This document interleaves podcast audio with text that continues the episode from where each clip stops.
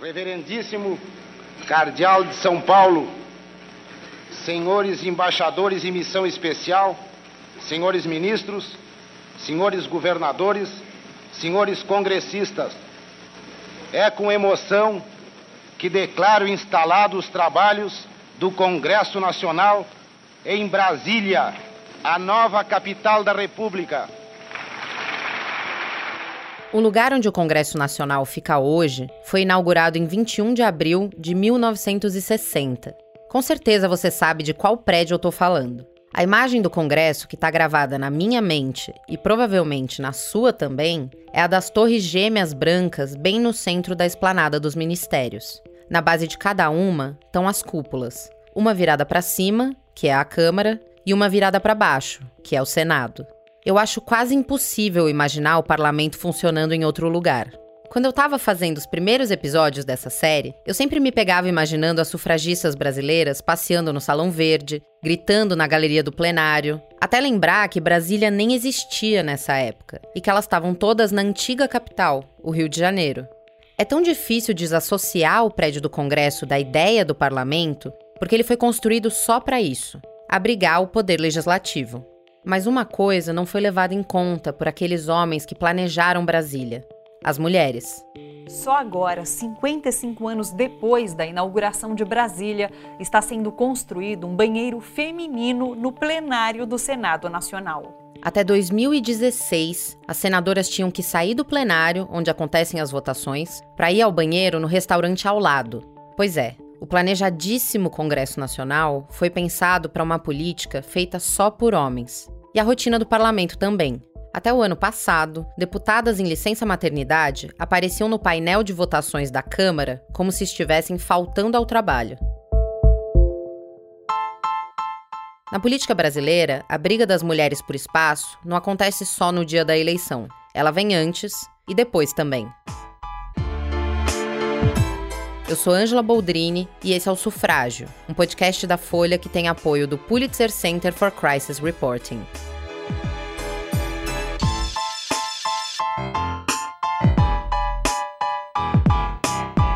Episódio 5 De terno e gravata.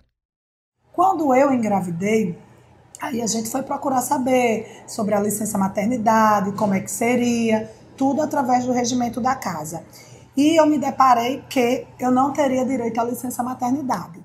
Hoje, a Eudiane Macedo é deputada estadual pelo PV do Rio Grande do Norte. Mas quando ela engravidou do primeiro filho, em 2014, ela era vereadora de Natal. A Eudiane foi a primeira vereadora a engravidar durante um mandato na cidade. E ela descobriu que não existia nada no regimento interno da Câmara que falasse de licença maternidade.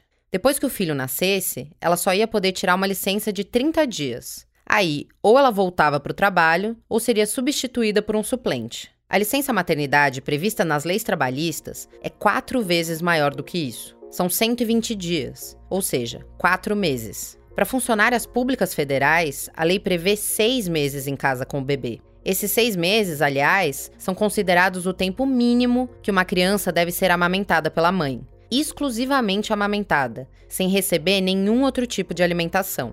A Eudiane tentou articular com os colegas para mudar o regimento a tempo. E quando eu tomei conhecimento disso, nós elaboramos um projeto de resolução para mudar o regimento, porque o regimento é muito caduco. Mas não tinha chamado a atenção das outras mulheres porque elas não tinham engravidado. E quando eu coloquei para votação, aí foi uma polêmica muito grande. Ah, porque não pode, porque ela está legislando em causa própria e terminou que esse projeto ele não conseguiu passar quando o Tárcio nasceu, a vereadora arrumou uma solução para não ser substituída no mandato. Só tirei 30 dias de licença maternidade, levei meu filho para a Câmara Municipal, levei um becinho, levei a garrafa térmica, montei tudo lá e eu ia na parte da tarde que era a sessão. E lá, para completar, o elevador que vivia quebrado, eu tinha que subir a escada com menos de 40 dias de resguardo. Então eu subia assim lentamente e o menino ficava com o pessoal do gabinete. Logo que a Eudiane voltou, ela decidiu apresentar de novo a mudança no regimento. Dessa vez, ninguém ia poder dizer que ela estava legislando em causa própria. Eu voltei o projeto para colocar em pauta, aí os vereadores pediram vista. Então era tipo assim, não vai, a gente não vai deixar. Pedir vista é uma ferramenta que está nos regimentos. Ela serve para quando um político precisa de mais tempo para analisar e entender o projeto que está sendo votado. Só que, no caso do projeto da Eudiane, os vereadores ficavam pedindo uma vista atrás da outra, para impedir o texto de ser votado. A Eudiane conta que um colega chegou a dizer para ela que o projeto era injusto porque só as mulheres iam poder tirar uma licença de quatro meses mantendo o mandato ativo. Aí eu disse: o senhor engravida, o senhor dá de mamar. Depois de muita confusão, a bancada feminina da Câmara de Natal conseguiu fazer passar a mudança do regimento. A partir de 2015, as vereadoras passaram a ter direito a uma licença maternidade de quatro meses. E a história da Eudiane está longe de ser um caso isolado no Brasil. A ex-ministra Marina Silva, da Rede, contou ao Fantástico da TV Globo que passou por uma experiência similar. Em 1990, ela era vereadora em Rio Branco, a capital do Acre, e estava grávida. Ela teve a filha e foi para casa. Só 16 dias depois de dar à luz, ela foi avisada que seria caçada por faltas injustificadas e teve que correr para a Câmara para impedir. E esses casos não ficam só nos anos 90. Uma reportagem do jornal Diário do Nordeste de 2019 mostrou que falta regulamentação em quase todo o país. De 55 assembleias legislativas e câmaras das capitais, metade não tem licença maternidade prevista nos regimentos. Aí, as vereadoras e deputadas estaduais ficam à mercê da boa vontade dos colegas. Algumas conseguem tirar o tempo para ficar em casa, e outras, como a Eudiane, não. E não é só o legislativo que não está preparado para lidar com mães. Uma situação inusitada na capital do Tocantins. Um bebê tem passado os dias na prefeitura de Palmas com a mãe. É que a prefeita Cíntia Ribeiro engravidou durante o mandato e quando o filho nasceu, ela descobriu que a licença maternidade não estava prevista para chefe do executivo. Em 2020, a Cíntia foi a única mulher eleita para governar uma capital. E assim como a Eudiane, ela teve que colocar um berço no trabalho para poder manter o cargo. A relação da política com a maternidade é ambígua. Por um lado, como já deu para perceber, os espaços de poder não estão preparados para as mulheres que decidem ter filhos. Por outro lado, a visão de que mulheres precisam ser mães, que essa é a maior virtude que uma mulher pode ter, é super presente na nossa sociedade até hoje, e a política não escapa disso. Essa visão vem desde as primeiras candidaturas femininas. Quando a Alzira Soriano, a primeira prefeita brasileira, tomou posse, saiu no jornal O País uma foto dela com essa legenda aqui. Demonstrando a compatibilidade da presidência da municipalidade e o nobre papel de mãe de família. A senhora Alzira Soriano, rodeada pelas suas formosas filhinhas, Sônia, Ismênia e Ivonilde. Essa visão da maternidade não vem só dos homens. Ela está presente no imaginário das mulheres também, inclusive o das políticas. Em várias conversas que eu tive esse ano com mulheres candidatas e eleitas, eu perguntei se o gênero fazia alguma diferença na hora de comandar um governo ou pensar uma política pública. A maior parte delas me respondeu que sim, e a maioria também associou esse diferencial a uma capacidade de cuidado com a casa e a família que as mulheres teriam mais do que os homens. Lembra lá no terceiro episódio que um jornal tinha dito que a Alzira cuidava da iluminação da cidade por causa do talento de dona de casa dela? Pois é. É fato que as mulheres são hoje as principais responsáveis pelo trabalho não remunerado que é o cuidado. A Pesquisa Nacional por Amostra de Domicílio, a PNAD Contínua, fez um levantamento em 2019 que mostra a desigualdade de gênero nas tarefas domésticas. As mulheres brasileiras passam 18 horas semanais fazendo coisas de casa, contra 10 horas semanais dos homens. Talvez essa carga de fato impacte na forma de ela fazer política. Mas o quanto esse discurso também não está perpetuando uma visão de que essa carga do cuidado é algo intrínseco a ser mulher? Essa representação da figura de mãe é bem comum entre as candidatas. Em 2022, a gente está vendo ela aparecer na corrida presidencial. Eu sou ficha limpa, eu sou mãe, eu e Mara juntas, com a alma de uma mulher e o coração de uma mãe, nós vamos resolver definitivamente os problemas das pessoas. A campanha da senadora Simone Tebet, candidata do MDB à presidência da República, está muito focada no fato de ela ser mulher. A chapa da Simone, inclusive, é a única a ser composta só por mulheres. A vice dela é a senadora Mara Gabrilli, do PSDB. Em julho, eu falei com a Simone no meio das agendas da pré-campanha e eu perguntei o porquê dessa estratégia eleitoral. A população brasileira nunca passou tanta fome. E a maior impactada é a mulher, né? não tem como não colocar e não ter uma fala especial para essa mulher. Que Brasil nós mulheres queremos e para quem nós queremos esse Brasil? Né? O que nós queremos para os nossos filhos e para os nossos companheiros? Então é isso, é uma mulher falando para a mulher, que a maioria do colégio eleitoral, o que nós, mulheres, eu, você, nós, vamos fazer para resolver este que é o maior mal e que precisa ser debelado imediatamente, porque poucos meses de má alimentação, de insegurança alimentar para as nossas crianças, é, compromete todo o futuro dessa geração, do intelecto e depois com a dificuldade dela para o mercado de trabalho. Esse foco que a campanha tem dado no papel de mãe da senadora, que tem duas filhas, foi criticado por mulheres nas redes sociais. Elas dizem que o discurso reduz a mulher na política a estereótipos. A mulher ela é mais, ela, ela tem uma visão mais orgânica, mais é, sistemática da coisa. Ela consegue fazer mais de uma coisa ao mesmo tempo. Ela sabe a importância do planejamento. Ela não sabe só arrumar a sua própria casa. Ela tem a capacidade de arrumar os ambientes em onde ela trabalha. Quando eu digo arrumar a casa, não vejam esse termo como um termo pejorativo. Ao contrário, né? É no sentido assim, nós damos conta do recado na iniciativa privada, no mercado de trabalho e na política. E sim, isso é um estereótipo. Mas as coisas na política são sempre complicadas. Esse discurso é atraente para os eleitores. O que, que a gente identificou? Que os eleitores votam com base no sexismo benevolente nas mulheres.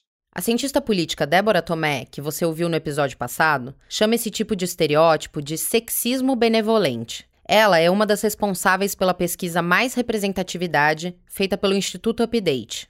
Então, quando você pergunta para eles, ah, você acha que deve votar em mulher? Tudo que aparece é o sexismo benevolente. Eu vou votar em mulher porque mulher é mais honesta, porque mulher cuida, porque mulher tem beleza política, mulher faz da política mais leve. Essas coisas aparecem quando você pergunta para o eleitorado. Quantas vezes você já não ouviu algum homem dizer que a mulher abrilhanta o ambiente, ou que as mulheres são naturalmente mais sensíveis? Tudo isso como se fosse um elogio? Eu, pelo menos, cansei de ouvir isso no Congresso. Num universo eleitoral e político dominado por homens, o discurso da mãe de família acaba sendo o caminho que muitas candidatas encontram para falar com os eleitores. O que, que acontece nas campanhas? Isso acaba sendo um artifício interessante pelas mulheres para serem usadas para se eleger. Então, olha só como é que todo esse mecanismo né, eleitoral, ele carrega um monte de, de, facetas, não é tão simples, não é tão pão, queijo, queijo que a gente fale. a partir de amanhã, a mulher, não vamos mais estimular isso. De repente, essa mulher não vai ser eleita. Quando a gente fala de desigualdade de gênero na política, uma outra questão é muito importante. Por que as mulheres não votam em mulheres? Afinal, se as mulheres são mais da metade do eleitorado e menos de um quinto das eleitas, a conta não fecha. A gente tem que lembrar, eu gosto muito de ressaltar isso, eu acho fundamental.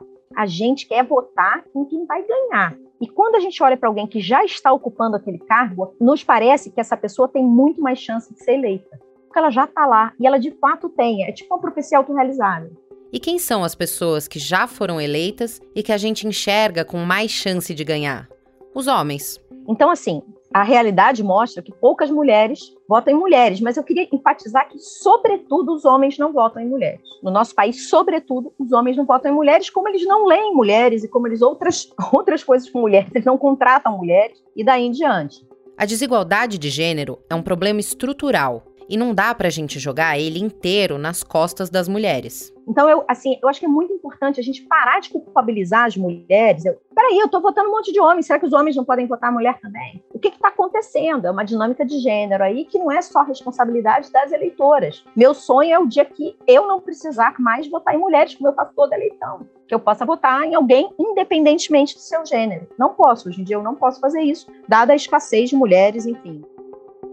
A Simone Tebet diz que a falta de competitividade das candidatas começa antes do dia das eleições. Ela defende que as mulheres até votam sim em outras mulheres. Só que tem um detalhe: ela vota em mulher competente, não mulher por ser mulher. E se a gente não colocar mulheres competitivas, mulheres não só competentes, mas que tenham espaço hoje já de visibilidade, nós não elegeremos essas mulheres. E quem escolhe mulheres para serem candidatas a vereadoras, deputadas, senadoras, deputadas federais, governadoras? É a executiva dos partidos. A executiva dos partidos é comandada por quem? Por homens. Então, o que, que nós precisamos? E eu apresentei um projeto nesse sentido, estou tentando aprovar com muita dificuldade, que nas executivas dos partidos nós tenhamos 30% de mulheres. Esse ano, a corrida eleitoral tem um recorde de candidaturas femininas. São 33,4% de todos na disputa. Parece bom, certo? Só que as mulheres são quase metade das filiadas a partidos políticos, 46% de todos os filiados. Na hora de converter essa participação em candidaturas, o número não bate. Talvez você já tenha ouvido falar da cota de candidatura para mulheres, aquela dos 30%. Ela existe desde as eleições gerais de 1998. Acontece que na lei não está dizendo que é uma cota para mulheres. A rigor, o que a lei diz é que cada um dos sexos precisa ser representado por pelo menos 30% de candidatos. Ou seja, a gente poderia ter 70% de mulheres e 30% de homens. Mas o que acontece na prática é que esse mínimo de candidaturas acaba virando um teto para as mulheres nos partidos. Aqui, a Débora Tomé. Quando a gente está falando no caso brasileiro, o Brasil foi o segundo país da América Latina em garantir o direito ao voto às mulheres. Isso significa que o Brasil já teria tempo suficiente, né, nesses 90 anos, em ter construído todo um processo em que as mulheres estivessem mais dentro da política. Isso não aconteceu. A Débora me explicou que geralmente existe uma correlação entre o tempo que as mulheres podem votar com a quantidade de eleitas, mas que no Brasil a gente está bem atrasado nessa relação. O voto feminino é nonagenário aqui, e a quantidade de políticas não chega nem perto do tamanho das mulheres na população. E várias coisas do sistema eleitoral brasileiro podiam ser vantajosas para as mulheres. Por exemplo, a Débora diz que um sistema de eleição de deputados proporcional e não distrital, em tese, facilita o acesso das mulheres. Eleições que são de perde ou ganha, quando a gente está falando do sistema né, distrital, por exemplo, você tem os candidatos ali, um vai perder, outro vai ganhar.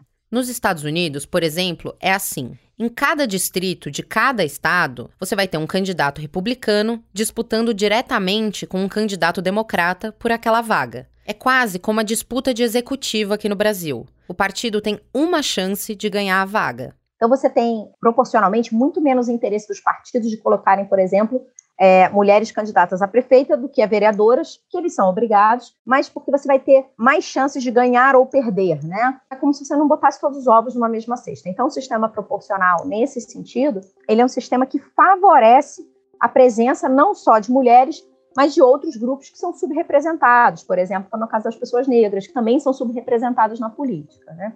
Outro fator que devia facilitar para as mulheres na política brasileira é o multipartidarismo. Aqui, ao contrário do que acontece nos Estados Unidos, por exemplo, a gente não tem um partido contra o outro. A gente tem vários partidos. Sobre o sistema multipartidário, ou seja, ele não ser bipartidário, tem que pensar também o seguinte: quando a gente pensa em um arranjo bipartidário, em geral, esse é um arranjo muito engessado. Assim, recentemente, começou a aparecer algumas reportagens mostrando que as mulheres estavam indo para os partidos, esses partidos mais, é, enfim, né, que a gente acaba chamando de centrão, esses partidos que são menos ligados a alguma, alguma ideologia muito evidente. As mulheres buscam esses partidos menores porque eles seriam mais permeáveis a nomes novos. Os outros partidos eles já são bastante controlados, normalmente por homens que já estão acostumados, né, aquele modelo da política que reforça a própria forma deles desenharem essas candidaturas. Só que a forma brasileira de fazer eleições também tem várias regras que dificultam o acesso feminino. E aí a gente acaba ficando no zero a zero. E o que você repara nesse processo são uma série de fatores, mas tem dois muito eloquentes, assim, que tem a ver com o sistema. Um deles é o fato de o Brasil combinar a cota com o sistema de lista aberta, enquanto os outros países latino-americanos combinam a cota com sistemas de lista fechada, que é uma outra dinâmica.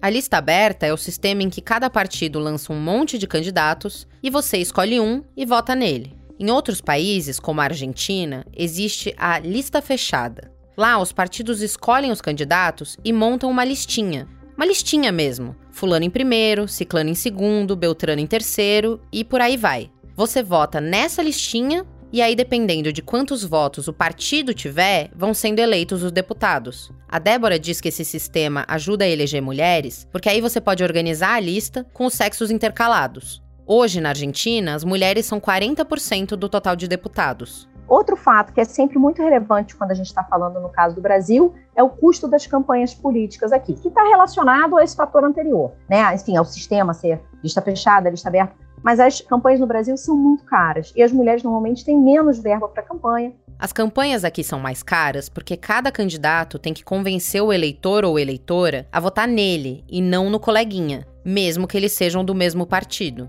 Então, isso é muito difícil você inserir novos nomes nesse jogo político se você não tiver um grande apoio do partido. E os partidos apoiam menos as mulheres do que apoiam homens. Uma das mulheres que eu entrevistei me disse, em off, uma coisa que resume muito bem como os partidos tratam as candidatas. Ela falou que toda vez que vão tirar uma foto, os homens do partido querem colocá-la no meio. Mas na hora de sentar na mesa de discussão, ela sempre é colocada numa cadeira lá na pontinha. A cota de gênero até ajudou a aumentar mesmo o número de candidatas. Se a gente olhar para as eleições de 1994, as últimas antes dessa regra, as mulheres concorrendo eram só 7%. Só que foi sendo percebido nas eleições seguintes que os partidos colocavam lá um monte de candidata para preencher a reserva de vaga e não davam nenhuma estrutura para essa mulher realmente ser eleita. Foi esse problema que o Poder Judiciário tentou resolver em 2018. Tribunal Superior Eleitoral decidiu em maio que pelo menos 30% do fundo eleitoral deverá ser gasto com campanhas de mulheres e o tempo de rádio e televisão também deverá ser dividido. Na prática, a aplicação da decisão, que hoje em dia é lei, não foi tão fácil assim. O que, que essas mulheres sentem? Que o financiamento, o subfinanciamento é uma coisa isolada. Elas estão sendo violentadas pelo partido, que está isolando elas. É quase uma coisa elas se sentindo um pouco excluídas. Essa é a Hanna Marucci, doutoranda em ciência política pela USP e diretora da Tenda das Candidatas. A Tenda é um projeto que oferece apoio a mulheres em campanha como existe toda uma sociabilização das mulheres que se coloca que falar sobre dinheiro é uma coisa mal educada, é feio, é um tabu, elas acabam não se comunicando. Então a gente começa nessa rede da tenda a colocar elas para se falarem. Vamos falar sobre isso. Quanto que o seu partido está dando e o seu? Conversa ali também. Vamos, vamos ver que essa questão não é isolada. A Hanna montou um manual para as candidatas aprenderem a reivindicar o dinheiro para a campanha. Nele, as mulheres encontram um modelo de requerimento para elas mandarem para os partidos, dizendo que ainda não receberam os recursos prometidos. Porque a ideia é o seguinte: a gente já está no período eleitoral, a gente sabe que muitas não receberam o financiamento e elas precisam agir rápido. Então, se você vê o guia, ele é um guia curto, ele tem três páginas e ele vai direto ao ponto, né? Então, isso não deu certo, próxima etapa, próxima etapa. Se uma negociação de boa não der certo, o guia também tem uma outra etapa. Ele ensina as candidatas como brigar com o partido para conseguir o financiamento. E assim, quando a gente lançou, teve muita resposta. A gente teve mais de 400 acessos em um dia de candidatas. Ela conta que as candidatas que entraram em contato para saber como fazer esses pedidos vêm de todos os partidos políticos. As que baixaram, né, a gente vê uma maioria de mulheres negras. E isso tem a ver também com o nosso público, né, porque a gente lida com mulheres que vão fazer campanhas de baixo custo, com mulheres que realmente sofrem mais violência, mais subfinanciamento, que são as mulheres negras, mas acontece em todos os pontos do espectro político. No episódio passado, a gente falou sobre como as mulheres negras são a minoria da minoria nos cargos de poder. Isso acontece também dentro dos partidos. Então a gente tem situações de mulheres negras que trabalham como camelô, por exemplo, e fazem marmitex também, e para fazer a campanha tem que parar de fazer e viver numa situação muito ainda mais precária do que elas estavam vivendo para poder fazer a campanha delas. E isso é principalmente com as mulheres negras, né? Inevitável. E a nossa política de cota de gênero não tem nenhum dispositivo pensado para diminuir essa desigualdade. Aí os partidos nem se preocupam em dividir o dinheiro de forma igualitária para brancas e negras. Os partidos já não terem essa visão de não, vamos olhar, a gente precisa dividir entre mulheres negras e brancas, não. É 30% para mulheres. Então, essa universalização da mulher tá ali no, na questão dos partidos também. Então, é como se tivesse uma negligência maior, né? É ainda mais difícil para as mulheres negras e aí não é só dentro do partido, né? Em todo o sistema eleitoral. A Hanna e outros movimentos pensaram num projeto de lei para diminuir essa disparidade. A ideia seria que as legendas iam ganhar mais dinheiro do fundo partidário com candidatos negros ou candidatas mulheres. Essa lei, eu vou te contar a história. Ela surge lá num movimento que a gente começa em 2019 que se chama PL Mais Mulheres na Política, que é um grupo de juristas, mulheres, organizações da sociedade civil, que tem dois projetos de lei. Um é reserva de cadeiras, né, de 50% para mulheres, sendo 25% mulheres negras, e a outro fui eu que redigi, que era o PL Peso 2. Funcionaria assim: para cada mulher e cada pessoa negra eleita, o partido ia receber o dobro do dinheiro do fundo partidário e do fundão eleitoral, que são as duas principais fontes de recursos das legendas atualmente. Isso criaria um incentivo para eleger mais pessoas desses grupos. Mas não foi assim que o projeto saiu do Congresso dois, três anos depois ele passa, só que ele passa com um PL do peso 2 sobre os votos. Então, quer dizer, o partido vai receber o dobro em relação aos votos direcionados a mulheres e pessoas negras. Ou seja, em vez de contar por número de mandatos, o peso 2 vale para número de votos. O efeito discursivo dela é bom? Sim, tá olhando para gênero e raça, apesar de não considerar a interseccionalidade da mulher negra, porque a mulher negra tem que ser ou mulher ou negra, ela tem que escolher onde ela compra. Mas enfim, qual que é o, os resultados disso? O que eu imagino e o que eu já estou vendo algumas evidências é que o partido vai focar em mulheres que trazem sozinhas muitos votos, ou em pessoas negras que trazem sozinhas muitos votos, ou, ou seja, vai investir em pessoas que já têm visibilidade. E aí vai justamente não fazer o que a lei coloca, que é incentivar os partidos a elegerem mais mulheres negras, mais pessoas negras, mais mulheres. Essa emenda constitucional foi aprovada em setembro do ano passado. Além dela, o Congresso fez outra mudança nas cotas eleitorais recentemente. Declaro aberta a sessão solene do Congresso Nacional destinada à promulgação da emenda constitucional número 117 de 2022, que altera o artigo 17 da Constituição Federal para impor aos partidos políticos a aplicação de recursos do fundo partidário na promoção e difusão da participação política das mulheres, no percentual mínimo de 30% para candidaturas femininas. No dia 5 de abril, eu fui dar uma volta no Congresso Nacional. Eu queria assistir à promulgação dessa emenda constitucional que você acabou de ouvir na voz do presidente do Congresso, Rodrigo Pacheco, do PSD de Minas. Basicamente, essa emenda coloca na Constituição aqueles 30% de recursos que têm que ser destinados para candidaturas de mulheres. Até essa PEC ser aprovada, esse valor estava previsto por decisão judicial. Ele não era lei. Agora, na real, não era por causa dessa parte que eu estava lá querendo assistir a sessão é que além de colocar os 30% na Constituição, o projeto tinha uma pegadinha. Ele anistiou os partidos que não cumpriram a regra na eleição passada, a de 2020. A justificativa era que, por causa da pandemia, os partidos mereciam uma folguinha. Só que eu ouvi uma outra frase em off durante a apuração dessa série. Uma das mulheres me disse assim: Onde passa boi, passa boiada. Se a anistia veio uma vez, o que, que garante que ela não vai vir de novo? A Hannah Marucci também falou sobre isso. E aí a minha pergunta é: por que, num momento de exceção, que é uma pandemia, num momento de crise, em que as mulheres são as mais prejudicadas, elas têm que ser prejudicadas de novo? Como isso é justificado? Outra questão que eu coloco também, né? Porque colocar, ah, não deu tempo, os partidos não tiveram tempo. Nós temos a regra de 30% de candidaturas desde 97. Que tempo que não foi possível para se direcionar para esses 30% que o partido já deveria ter, os 30% de recurso? Porque parece que essa lei é uma concessão, mas na verdade ela é só uma lógica. Já que 30% pelo menos vão ser mulheres, no mínimo 30% do dinheiro tem que ir para elas. A Hannah diz que o problema da anistia de 2020 é que ela abre margem para acabar com punições futuras. E aí os partidos não vão cumprir as cotas já pensando em aprovar depois a própria anistia. Ela também questiona a inclusão dos 30% na Constituição.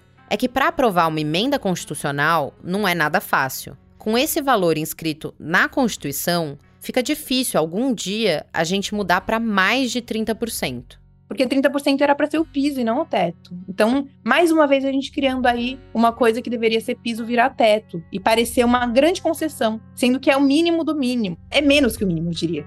Aliás, sabe o que aconteceu muito durante a sessão da promulgação dessa emenda? O tal do sexismo benevolente. Cumprimento em nome da deputada Margarete Coelho, da deputada Soraya Santos e da nossa querida companheira aqui do Senado, a nossa querida Leila do vôlei, a todas as mulheres que abrilhantam esse colegiado. Esse é o senador Nelsinho Trade, do PSD do Mato Grosso do Sul. E o próprio Pacheco cometeu um ato falho nesse dia. Todos nós esperamos que a nova emenda à Constituição possa cumprir seu nobre objetivo de incentivar mais candidaturas de mulheres a cargos eletivos. Que ela possa aumentar a competitividade dessas candidaturas no jogo republicano e democrático das eleições.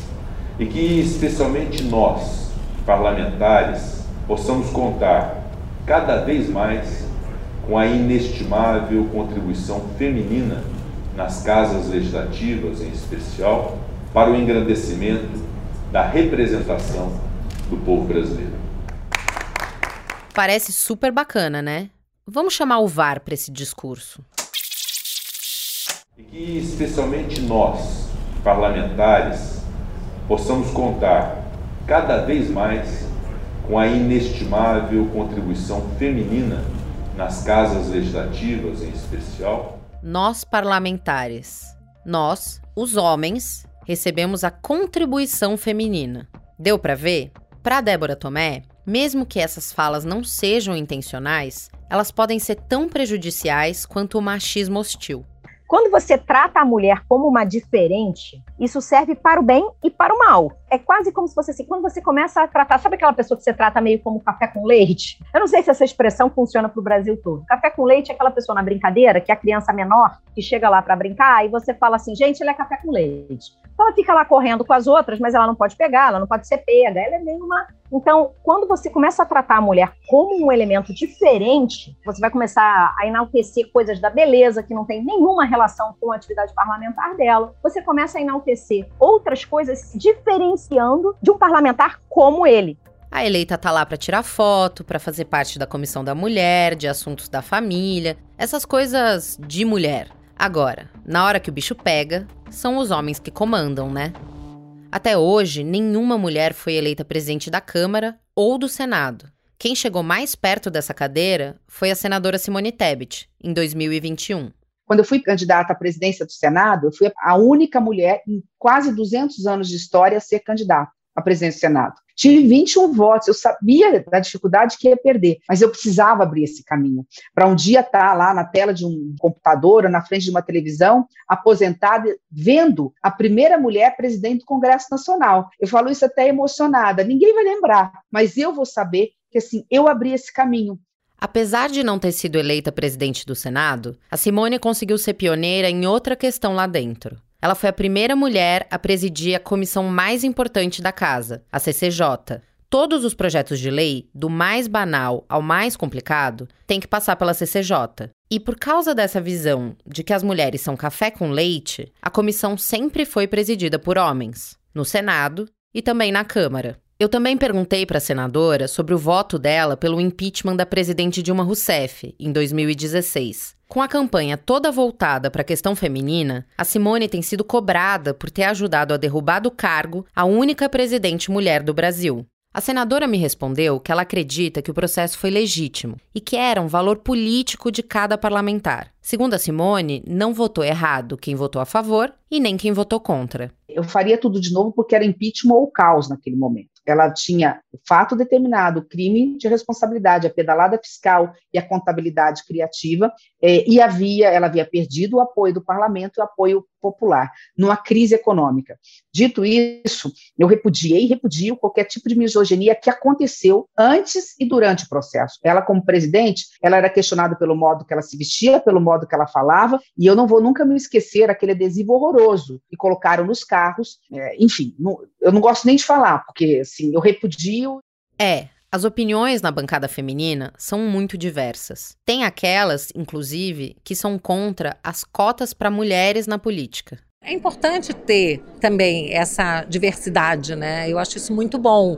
E sou uma franca incentivadora das mulheres para virem para a política, sabe? Essa é a deputada Bia Kisses, do PL do Distrito Federal. Eu só acho que os meios de ação é que às vezes não são os melhores. Você ficar impondo cotas. Eu acho que a questão financeira ajuda. O partido ser obrigado a investir em candidaturas femininas. Eu acho que essa é uma boa medida porque eu acho que com isso você vai fazer o quê? Treinamento de mulheres, capacitação, atrair mulheres. Agora, esse negócio de cota, se não entra mulher, você tem que tirar um homem, eu não gosto, porque eu acho que isso é um pouco antipolítica e isso acaba ferindo a soberania do voto, né? A liberdade de escolha do eleitor. Essa cota a que a Bia se refere é uma proposta que, inclusive, já foi aprovada pelo Senado e quer criar uma reserva de cadeiras dentro do parlamento para as mulheres. Até 2038, o percentual chegaria a 30% do Congresso. Quando a gente fala de cota de cadeira, ou seja, dos 513 deputados, 30% teriam que ser mulheres, sempre existe mais resistência do que quando a gente fala de cota financeira, que é você colocar os recursos lá e ver quem é eleito na disputa livre.